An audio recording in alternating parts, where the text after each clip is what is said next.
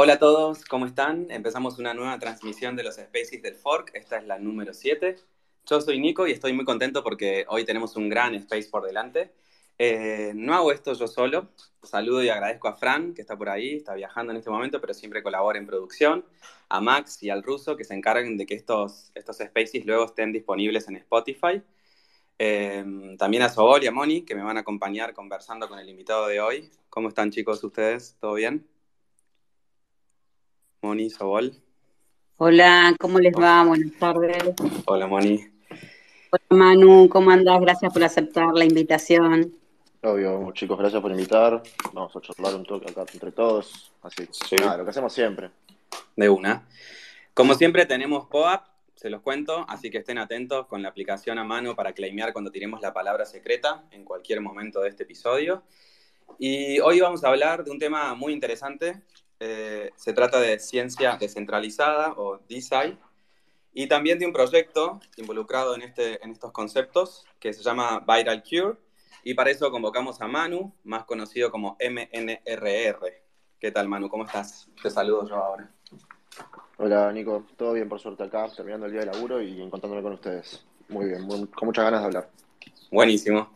Tenemos algunas preguntas primero para conocerte un poco más a vos y nos gustaría arrancar con una fija que es ¿cómo te enteraste vos de Proof of Humanity y por qué o qué hizo que te, que te registres en, el protocolo? Bien, buena pregunta. ¿Cómo me enteré por Proof of Humanity? Me enteré por Proof of- de Proof of Humanity por leer bitcoins maximalistas diciendo que para la privacidad y todo el verso que ya conocemos, eh, me llamó la atención y empecé a seguir a Cleros, a Santi, a Democracy, Democracy Earth, eh, pero la aposta es que me metí por leer críticas, básicamente, lo cual es, es- me parece interesante también. ¿Y qué hizo que, que- que te atrajo el protocolo? ¿Qué te hizo registrarte? Eh, me pareció interesante la- la- tener como un registro online, on-chain, digital de personas y en base a eso poder brindarle beneficios. Y nada, yo te- tengo en la mente hace mucho tiempo lo que son los Social Reputation Systems, que nada, para esas cosas obviamente se necesita tener una clase o un tipo de estos registros. Y después, por otro lado, también estaba buenísimo lo de Luby, obviamente, me parecía como un plus y, y una forma muy interesante y positiva de sumar gente al proyecto. De una. Y decís que estabas leyendo ahí blog o revistas de Maximal, Bitcoin Max- Maximalist. Eh, así que ya venías un poco, antes de conocer Proof of Humanity, eh, en el ecosistema, capaz. Y, y si nos vamos para atrás, ¿a vos qué, qué te trajo a Web3? ¿Por dónde te fuiste metiendo?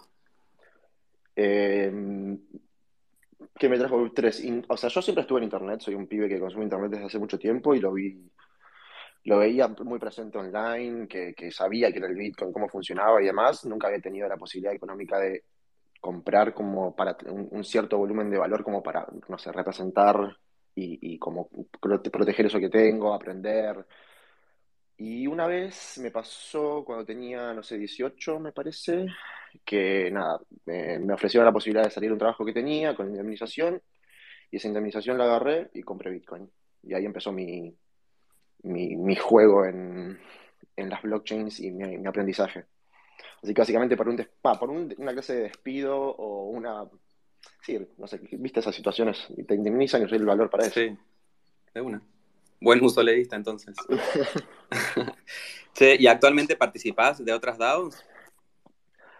Actualmente participar en DAOs, eh, tuve mi momento muy, muy activo en Proof, en, en Ubi y donde nos conocemos casi todos nosotros. Estoy, a ver, participar en DAOs es una cuestión que es como, participar es estar activo. Yo tengo tokens de algunas DAOs, de algunas DAOs, tengo NFTs que son como keys para DAOs, pero a día de hoy, para ser sinceros, estoy muy poco activo en lo que es el, la, tipo los foros de DAOs, más que nada porque estoy como full time dedicándome a lo que vamos a hablar en un rato, que es Viral Cure, y al estudio, a Storm, a mi equipo de trabajo, entonces como que estoy como muy metido en ese costado, que es también de alguna forma participar en el ecosistema, pero más desde el lado de la construcción de productos, Claro. que no tanto, no tanto de comunidad o gobernanza. De una. Hace poco estuviste en DevCon, que la última DevCon que se hizo en Bogotá. Eh, ¿Qué nos podés contar de esa experiencia? La verdad estuvo eh, muy divertido, loco. Es una gran experiencia. Yo tenía mucha, muchas ansias de ir. Eh, tuve la posibilidad de ir más que nada porque apliqué a estos, eh, como estos, estas becas, estos descuentos, no sé cómo, creo que se, llaman descuentos, lo llaman ellos descuentos, de la Ethereum Foundation. Me lo asignaron y cuando me lo asignaron, más que nada por la cuestión de precios, de, de, tickets, es un, es un evento como tiene un alto nivel de, de, servicios y de gente hablando y de propuestas de workshop y entonces la entrada se iba muy cara y cuando me ofrecieron eso dije, bueno, dale, me compro el pasaje, aprovecho el regalo de la, de la Ethereum Foundation y voy a participar. Y cuando llegué allá a Colombia, la verdad que quedé flasheado con lo que encontré. Tuve la suerte de, de también de participar de lo que fue el hackathon de ETH Global. Ahí lo que hice fue no, me, no estuve en un equipo en sí, sino lo que hice fue como ir picando entre equipos, entre dos equipos y ayudándolos en, los que lo que necesitaban ellos, desde mi conocimiento en diseño gráfico, UX, UI, producto, business, development y demás. Esos fueron los primeros tres días. Y después, algo que es, cabe mencionar y que me interesó mucho, fue lo que ocurrió con, en Shilling Point de Gitcoin. No sé si están al tanto de esos, esos eventos y demás. Es, está bueno porque va más por el lado de rifa y DISA y todo lo que es eh, coordinación social para usar la tecnología de manera consciente y lograr objetivos de manera, como digo, coordinada. Y me pareció, fue, fue una gran experiencia. El Shilling Point está bueno y la verdad que si alguna vez alguien puede ir, lo recomiendo. Y ya llegando a DevCon, porque lo que vengo hablando es todo lo que fue la DevCon Week, que es una semana entera de side events y eventos específicos. Pero sí. con lo que me, me, me flasheó, la cantidad de gente que había, la cantidad de talks y el nivel de las talks, la cantidad de workshops y el nivel de los workshops. La verdad que además de, de ser un espacio para hacer networking, conocer gente, conocer proyectos, eh, nutrirse en ese, en ese sentido, me, me, pareció muy positivo lo que también te puedes nutrir de conocimiento en esos lugares, lo que la Ethereum Foundation hace para, para distribuir el conocimiento me pareció, me pareció muy bueno y muy bien organizado, la verdad. Desde los almuerzos, los desayunos, hasta eh, la entrada y salida de gente. O sea, no, no, hubo, no hubo muchos problemas en muchos casos, más allá de los que nos enteramos de alguna que otra DAO y también las nuestras. Pero lo que respecta a organización, eh, le diría, les diría que 9, 10 puntos tranquilamente. De una, yo ya siento el FOMO por la próxima y no, no quisiera perdérmela. Eh, decíamos que se, que se hizo en Bogotá. ¿Pudiste, aparte de participar en todas las talks y, workshops que te hayas metido, pudiste recorrer algo de la ciudad? ¿Qué, qué impresión tenés de, Bogotá? Eh, fuimos en general con mucho cuidado, no sé si diría miedo, pero sí con mucho cuidado respecto a la seguridad. Fue algo que, que, que desde la Ethereum Foundation recomendaban, tener cuidado, usar Ubers, eh, pagar quizás dos o tres dólares más para para usar Uber, Uber Comfort y que llegue más rápido. Pero lo que es la ciudad es una ciudad muy despelotada, muy despelotada respecto a tránsito, pero la gente y, y, lo que es la arquitectura, la naturaleza, la verdad es hermosa. La gente es muy amable, eh, extremadamente amable. A veces abruma que sean tan amables, la verdad. y durante la semana, la, la DevCon Week, de que fue de viernes a viernes, como les decía, primero con el, el hackathon, luego con Shilling Point y siguiendo la, la DevCon en sí, sí, no pude recorrer mucho, más que nada porque estaba yendo a side events o mismo a los eventos principales, uh -huh. pero pude aprovechar los últimos dos o tres días eh, para recorrer el, el, centro más histórico, el casco histórico, la parte más natural de la ciudad, que tiene como, bueno, todos cerros y montañas. Es, como sabemos, es una ciudad que está a, a gran altura y que al norte, si no me equivoco, alguien corríjame si sabe bien, está la, la parte de eh, todo lo que es la cordillera, y la verdad que es una situación muy hermosa para recorrer. Eh, pero en sí, la ciudad en general muy, muy hermosa, eh, salvando por el tráfico. Un poco caótico. Mm. Por demás por demás. Bueno, estamos hablando con Manu, lo estábamos conociendo un poco y ahora propongo meternos de lleno en, en, el tema del space, que es ciencia descentralizada y que nos cuente sobre el proyecto en el que está colaborando, que es Viral Cure. Eh, Les recuerdo, si quieren hacer comentarios, preguntas, pueden solicitar micrófono y no hay problema con eso. Eh, tengo una pequeña introducción para dar y, seguimos conversando. Eh, estuve averiguando y lo que puedo contar es, me corregís Manu si no, eh, que Decentralized Science, DeSci o en español Ciencia Descentralizada, es un movimiento que propone aplicar principios y conceptos de Web3 a la financiación, investigación, publicación y producción científica, utilizando para esto blockchain, smart contracts, DAOs o NFTs, por ejemplo. Y lo que propone entonces DeSci es un nuevo paradigma basado en el principio de que el conocimiento científico y sus procesos deben ser abiertos, transparentes y accesibles a todo el mundo.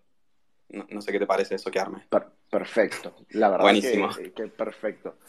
Eh, DeSci básicamente es básicamente usar las tecnologías distribuidas, ya sea como blockchain, IPFS o todo lo que sabemos como Ceramic y demás, que pueden ser como, como digo, tecnologías, como se llaman DLTs, para mejorar o descentralizar, distribuir. Tampoco quiero usar palabras que están como media cliché a esta altura, sí. pero permitirle el acceso de financiamiento a los científicos de manera descentralizada, permitir distribuir los conocimientos que se obtienen de estos procesos de investigación de manera centralizada. Como sabemos a día de hoy, quizás aquí hay presente gente que participa en ciencia y puede aportar, si quiere, obvio, pero todos los resultados que se obtienen de procesos de investigación normalmente requieren, para ser publicados, requieren que los investigadores paguen a los journals o, a las revistas para salir a la luz y muchas veces cuando hacen esto entregan el total de los derechos o parte de los derechos de lo que publican a la revista y,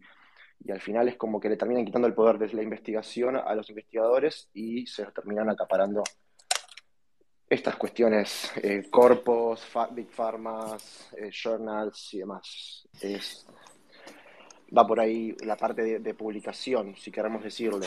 Claro.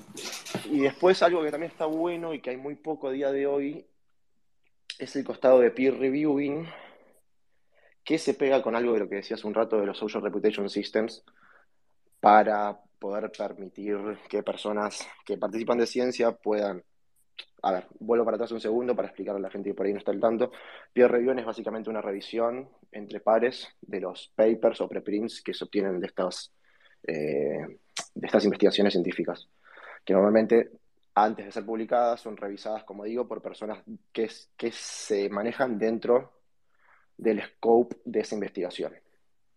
Entonces, acá hay una cuestión de, hay distintos tipos de peer review, privados, anónimos, públicos, y, lo que permite la, tecnología blockchain y, lo, que, hay muy poca gente trabajando con cuestiones de STK Proof para poder como de alguna manera descentralizar esto, este parte de peer reviewing que es súper importante, darle anonimidad y a, a su vez también permitirle a estos peer reviewers obtener beneficios on-chain, ya sean incentivos económicos o incentivos sociales como eh, puntos para en Social Reputation Systems o badges para representar trabajos que hayan hecho y demás. Perfecto.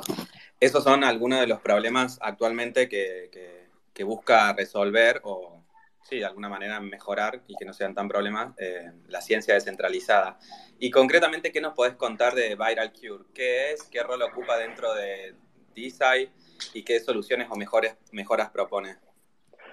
Viral Cure es un proyecto que viene que tiene activo ya hace un par de años, diría cinco, no como se ve ahora con esa cara bonita que tiene, eh, Viral Cure está, nace de la relación entre un equipo de gente de Argentina y Brasil con una biotech llamada Mablock en San Francisco. De, esa biotech hay un investigador que es de alta reputación a nivel mundial que se llama Esper Calas, que nada, es como nuestro puente con la ciencia dentro de Storm, el equipo de trabajo de Viral Cure y lo que en su momento buscó ver al Cure fue financiar de alguna manera para la pandemia las necesidades que tenía el Hospital las Clínicas de San Pablo para enfrentar lo que, bueno, como digo, lo que fue la pandemia en el 2020, a principios de 2020. De, es, Viral Cure en ese momento era una, una plataforma donde personas mediante fiat, fiat payments, me refiero a pagar con monedas eh, fiduciarias estatales, contribuir, no pagar en realidad, perdón, a esta situación de ayuda que necesitaba el Hospital de las Clínicas de San Pablo, que para mencionar es uno de los hospitales más, más grandes e importantes de toda América. Vital Cure le permitió a este hospital conseguir 5 millones de dólares para poder enfrentar la, la pandemia. Y luego de esto dimos cuenta que había un altísimo potencial para hacerlo de manera descentralizada y distribuida on-chain. Y ya hace un tiempo que estamos trabajando en lo que es hoy un marketplace.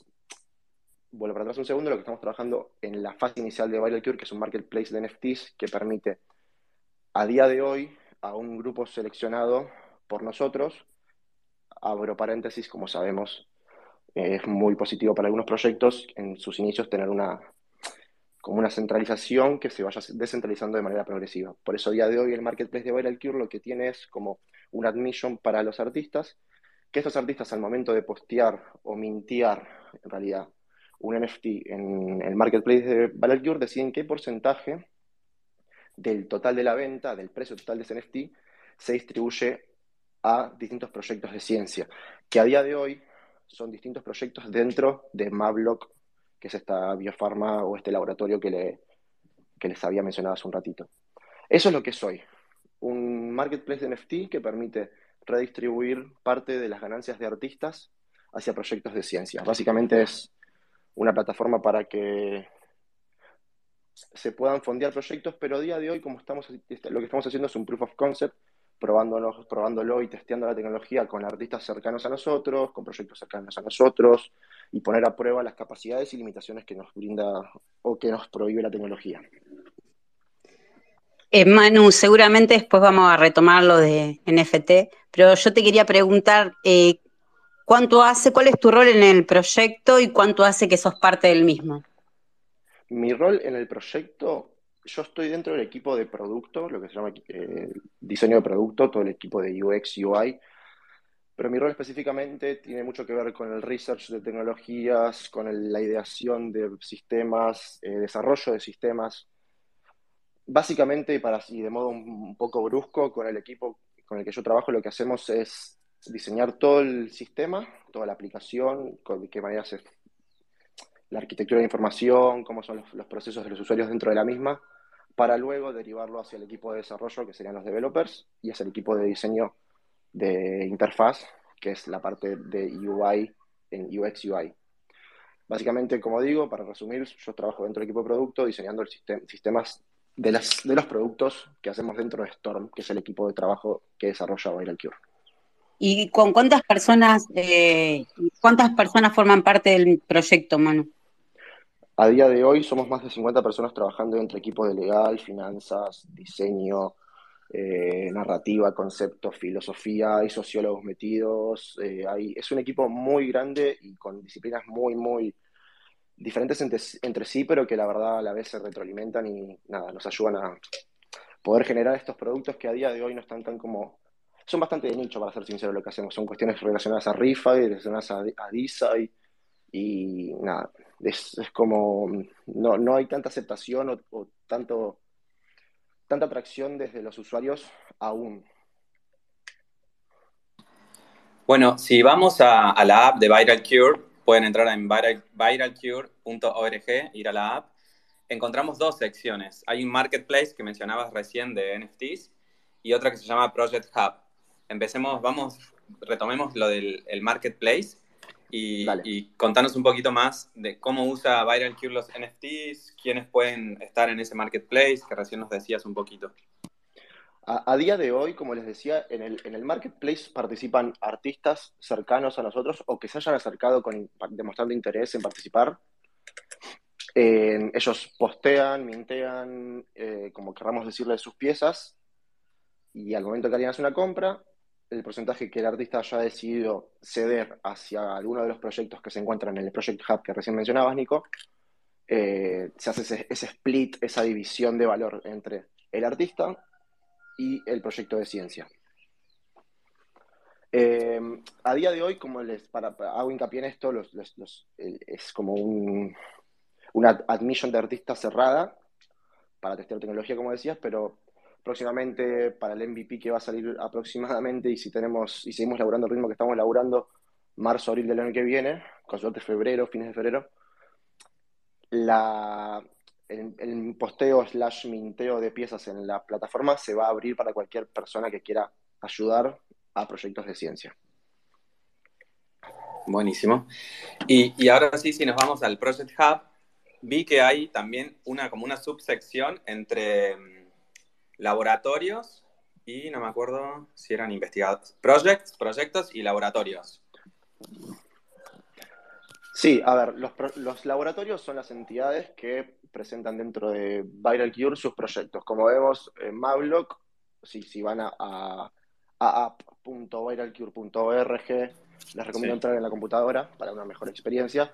Van a ver que Mablock que les digo, es este, este laboratorio en San Francisco que nosotros ayudamos a fondear, presentó tres proyectos que tienen que ver con COVID-19 antibodies, dengue y Zika antibodies y yellow, yellow fever antibodies.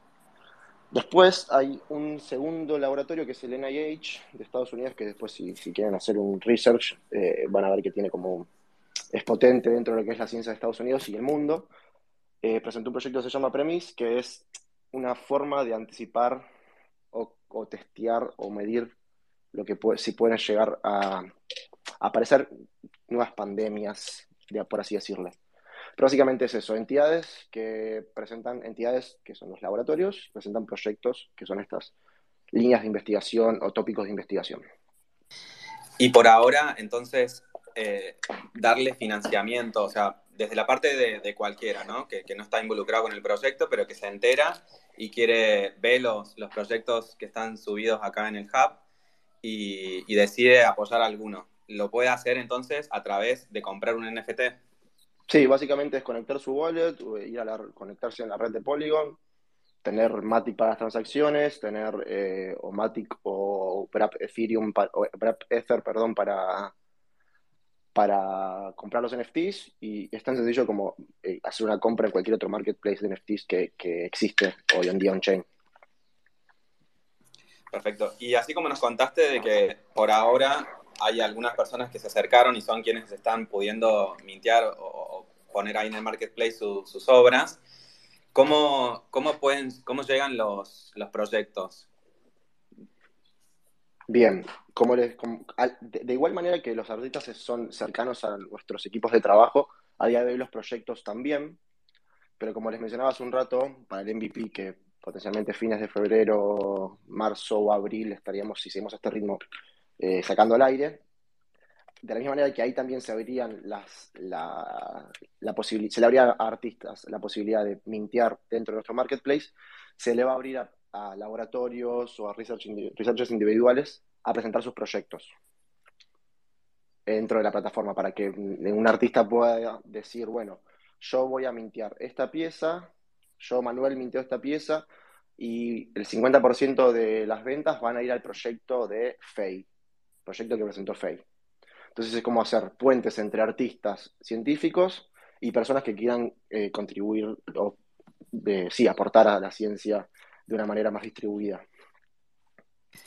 Y volviendo a, palabras que, que, bueno, sí, ya son un poco cliché, pero aplican, siguen aplicando como transparencia, eh, descentralización, y, aplicarlo a estos proyectos que, que llegan al hub y, y, reciben financiación a través de los NFT. ¿Cómo, cómo funcionan entonces a partir de que, de que son financiados por, la, por el proyecto? ¿Cómo funciona la transparencia, la descentralización? Eh, no sé, tema patentes, regulación. A día de hoy, lo que estamos ideando son para proyectos, lo que, los que se podrían presentar dentro de la plataforma eh, serían proyectos que se llaman Basic Research o que investigan, o investigaciones de básica, como para iniciar procesos de investigación que luego puedan ir a, a Applied Research o que puedan terminar siendo patentados para investigaciones y demás. Pero lo que estamos haciendo, como les digo, a día de hoy es encarar que los proyectos que participan o que, que, aplican dentro de la plataforma sean por la línea de investigación básica.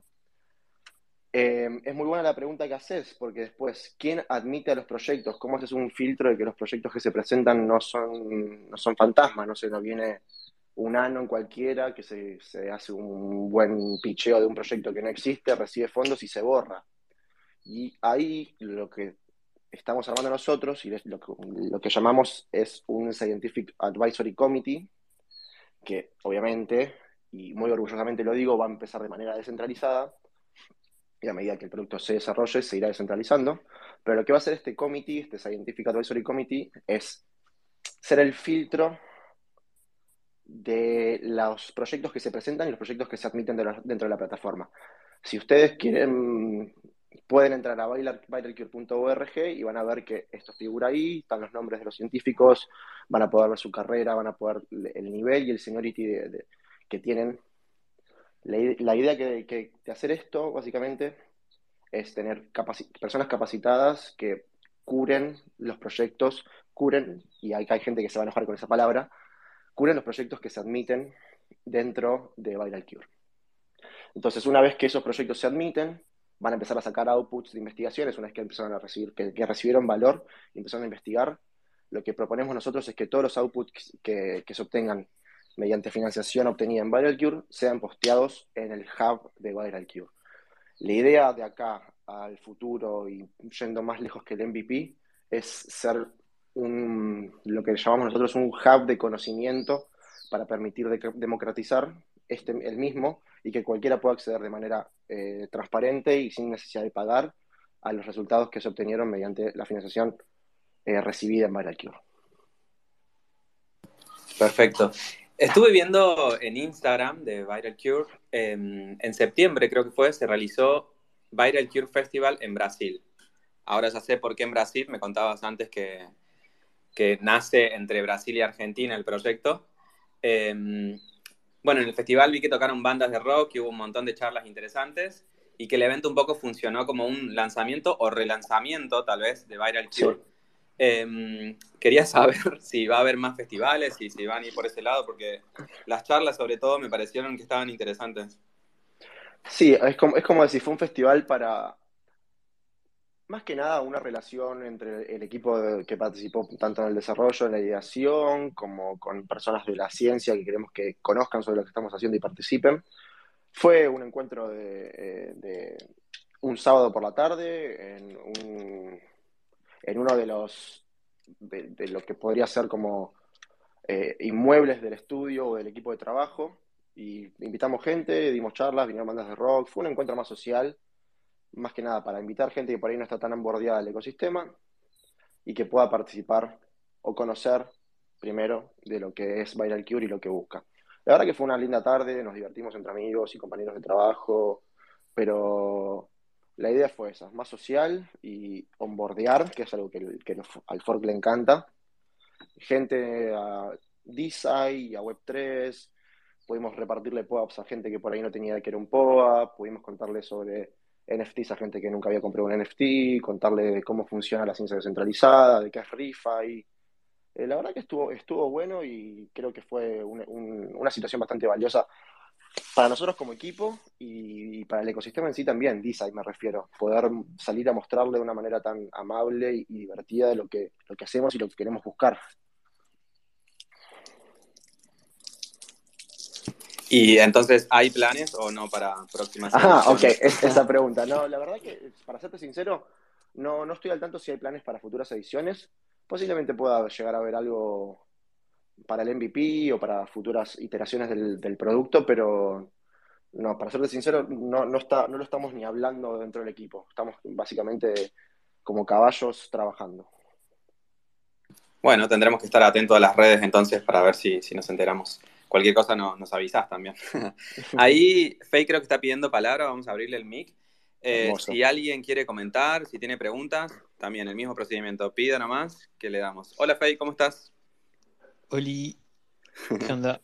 ¿Todo bien, vos? Eh, todo en orden. Tenía, quería, había hablado de cómo hacía un filtro Viral Cure para los proyectos.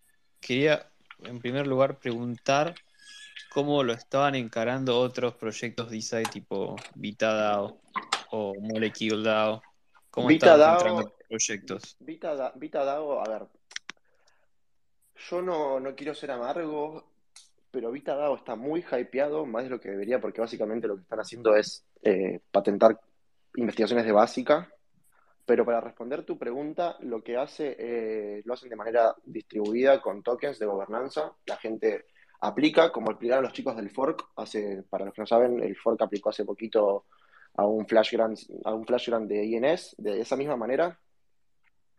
Em, gente presenta sus proyectos y los holders del token Vita votan si se le da la cantidad de valor que hayan requerido. No sé, vas vos, Fey, decís que querés hacer una investigación relacionada al tópico de VitaDAO, que es la longevidad de la vida humana, y si la gente que participa de eso cree que lo que estás proponiendo tiene, es viable, te darán el valor que requerís o no en base a una simple votación de snapshot. Si, llevas la, te llevas la mayoría de los votos, te, dan los, fondos requeridos, básicamente. y Molecule, Molecule eh, no tiene. Molecule es más un marketplace, no, no es que haya una admisión.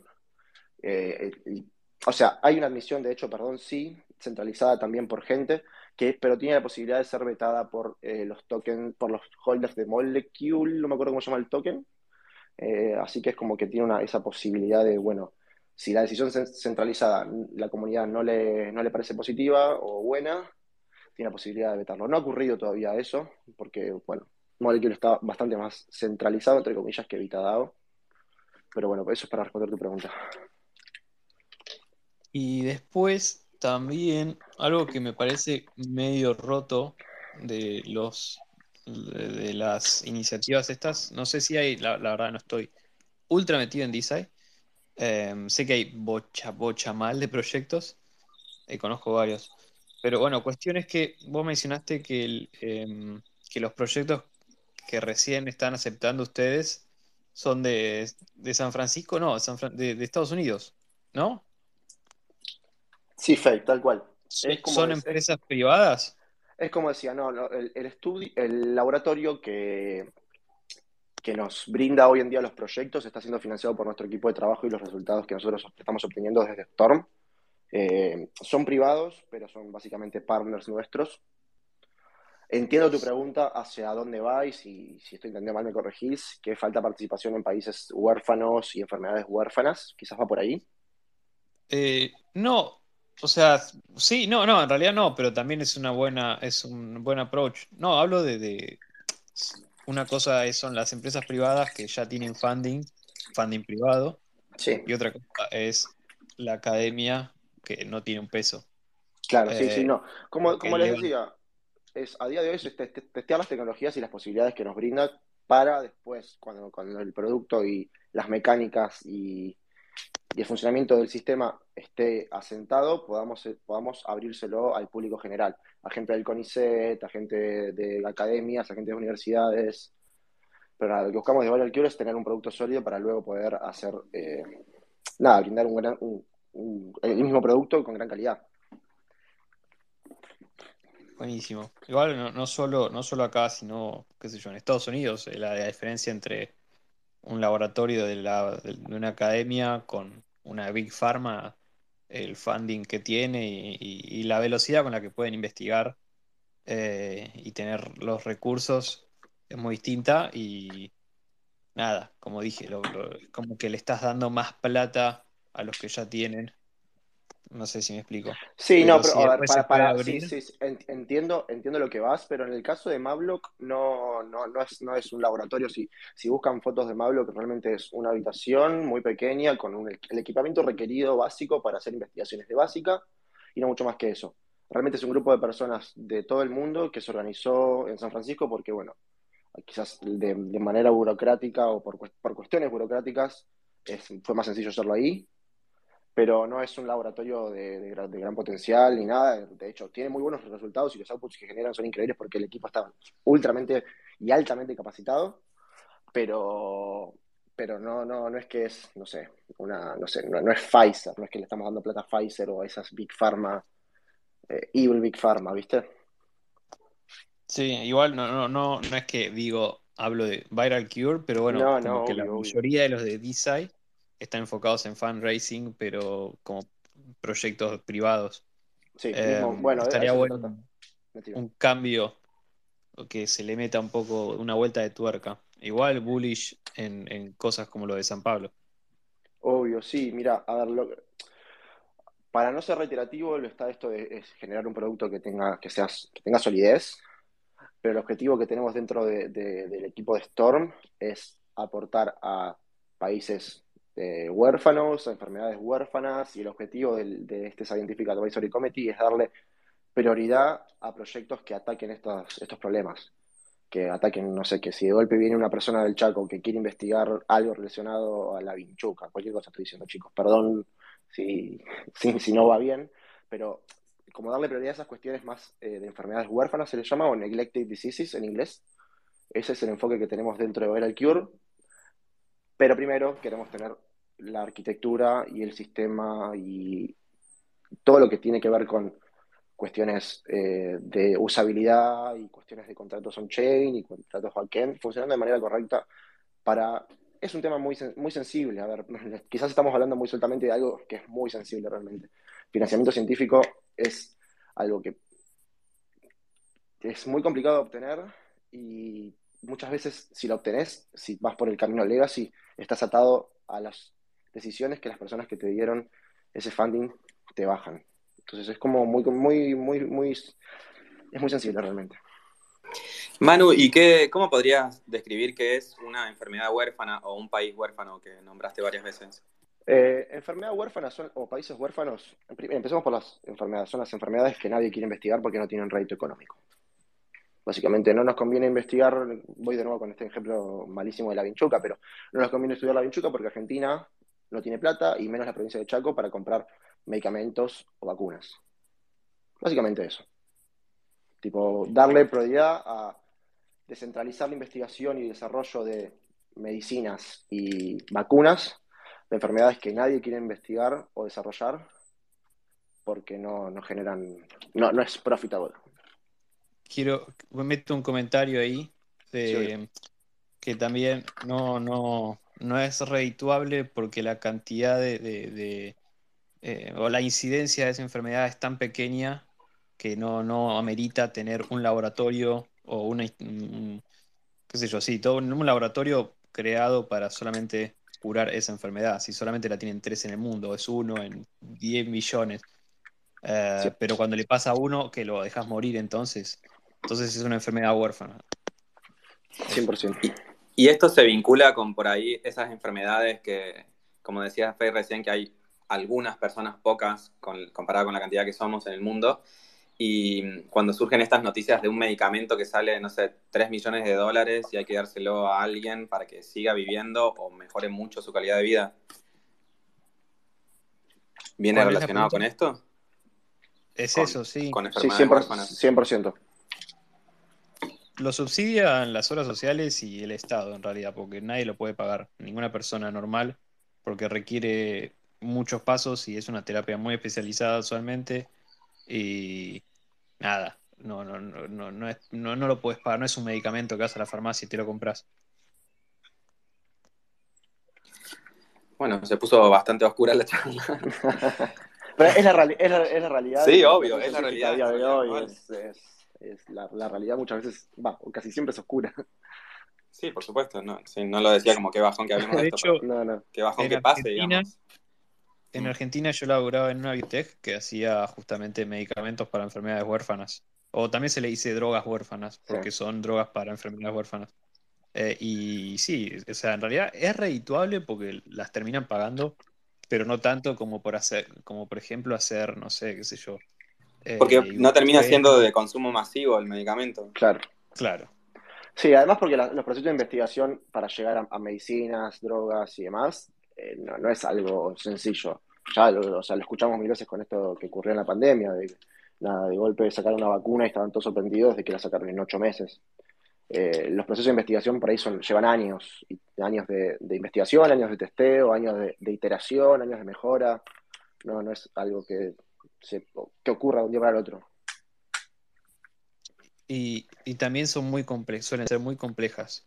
No, eh, es mucho tiempo, como dijo, de investigación. Y si sos como un, em- suponele que sos un emprendedor, emprendedor que se arma un laboratorio y decís, bueno, ¿qué hago? ¿En qué me especializo?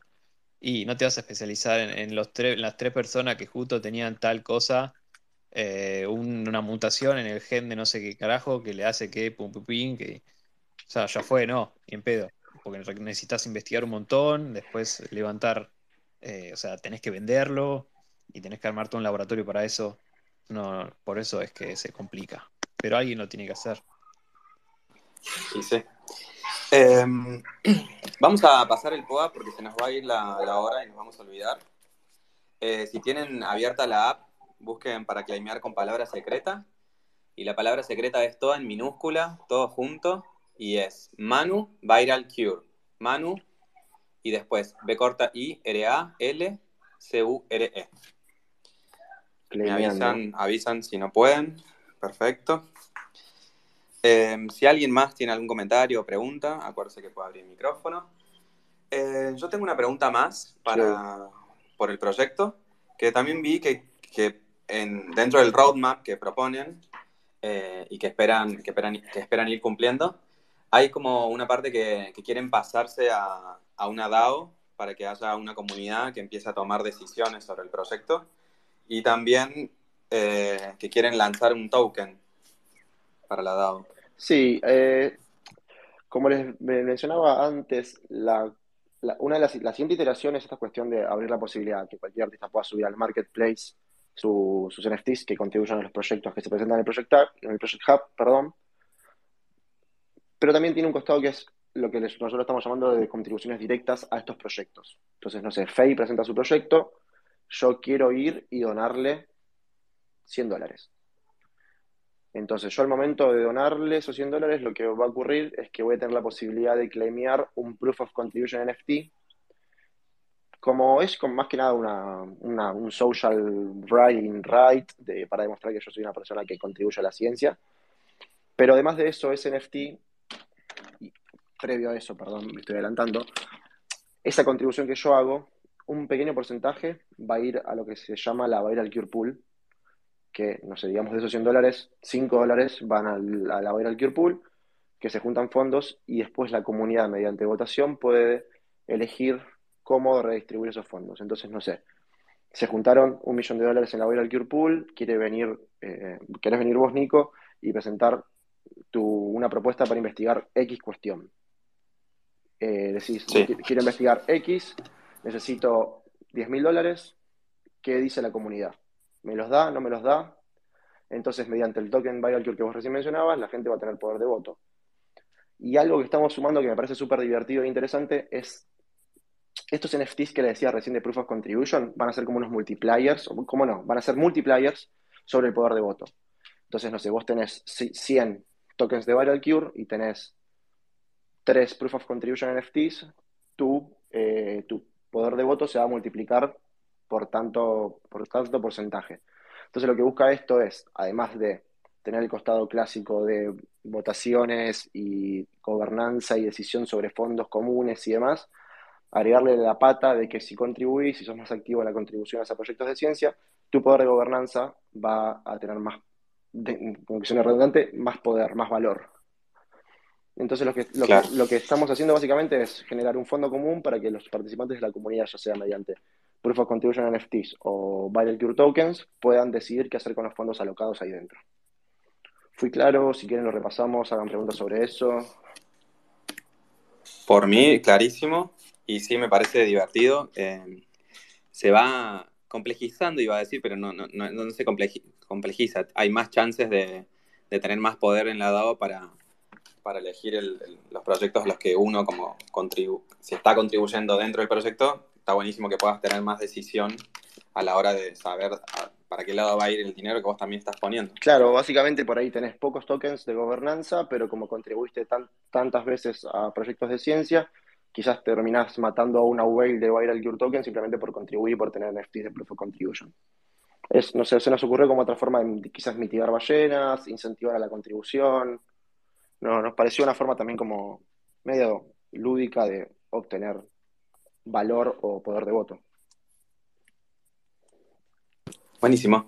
Voy a repetir, repetir si alguien no escuchó, no quedó claro. Manu Viral Cure o Viral Cure en español, todo junto en minúscula para claimear el POAP. Em, no sé si alguien quiere hacer algún comentario final, alguna pregunta. Shoot, please. Ya estaríamos por cerrar. Sí, yo nada más.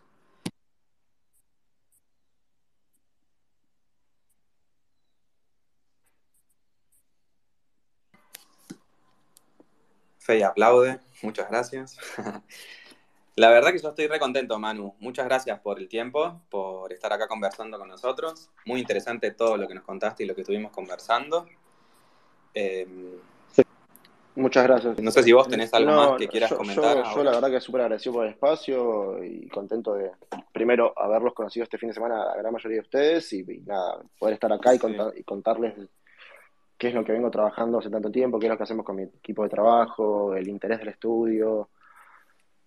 A ver, me parece que esto de, de DISA y a día de hoy es algo muy de nicho, pero realmente empezar a usar las tecnologías distribuidas para cuestiones que realmente impacten en el mundo real, creo, y, mi opinión puede ser lo último que termine de darle el, el, empujoncito final para que adoptemos blockchain y el resto de tecnologías distribuidas, como digo, en, como, en el día a día.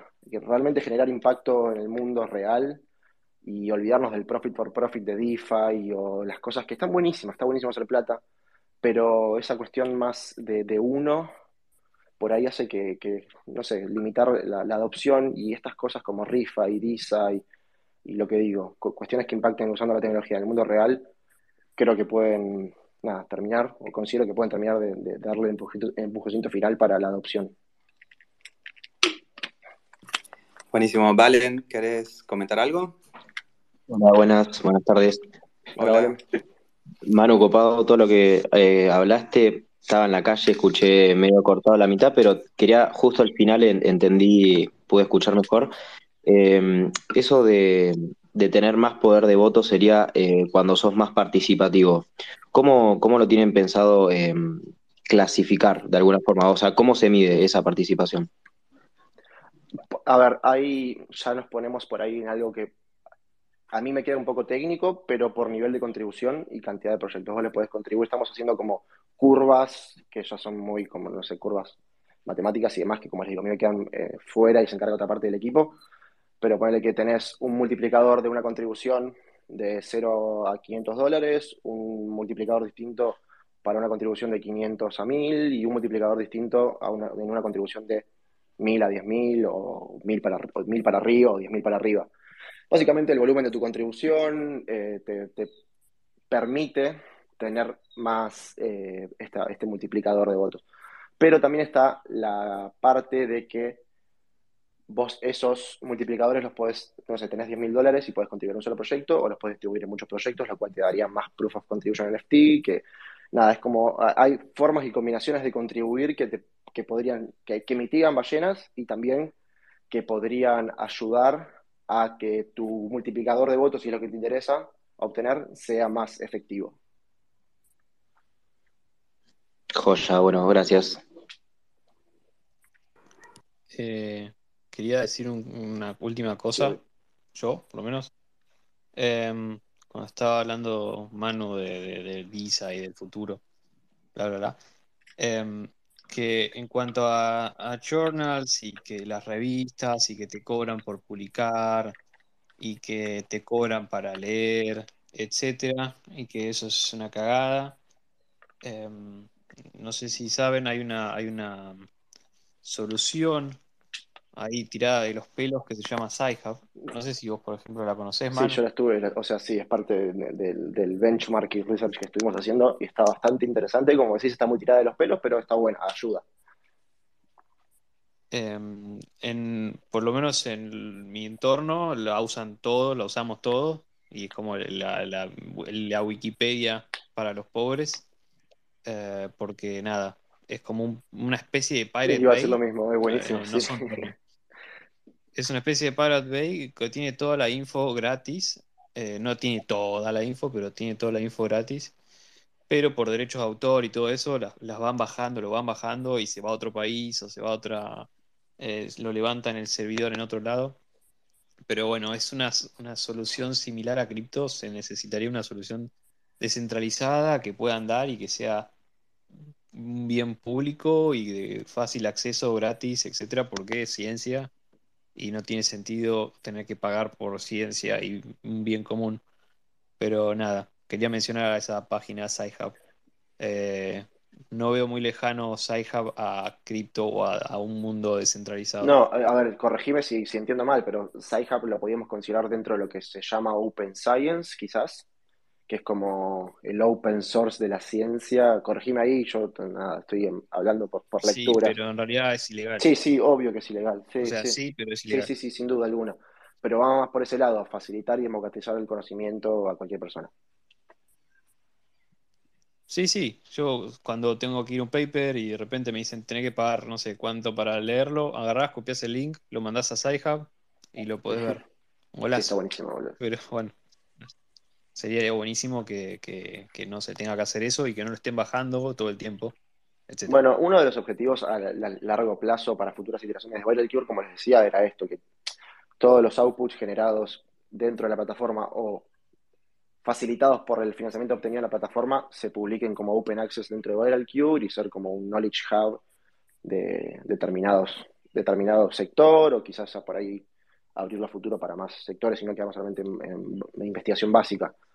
Pero como digo, básicamente lo que en un futuro, en futuras iteraciones, lo que queremos hacer es, un Knowledge Hub de Open Access para conocimiento científico.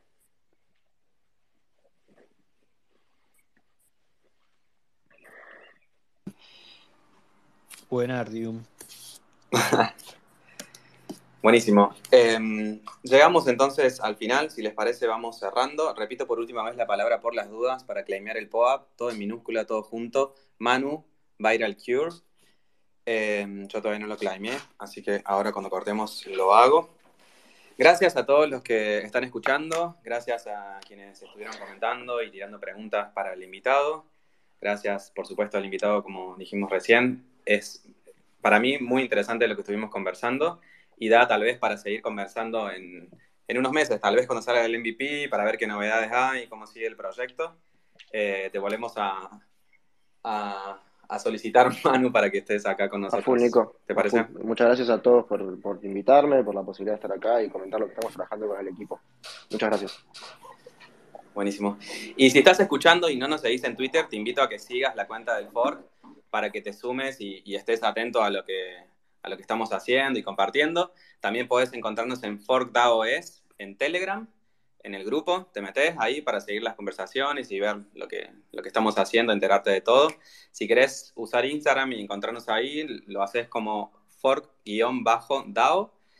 Y si querés escuchar episodios anteriores o recién te conectás y no escuchaste el comienzo de este, eh, todo lo subimos a Spotify, donde nos encontrás también como ForkDAO. Poniendo ForkDAO en el buscador, te aparecen todos los episodios anteriores. Este lo vamos a subir entre mañana y pasado, así que, pero siempre lo subimos. Muchas gracias a todos y será hasta el próximo encuentro, el próximo eh, viernes, iba a decir, el próximo martes por este mismo canal a la misma hora con un nuevo invitado. Muchas gracias chicos, adiós. Adiós. Gracias.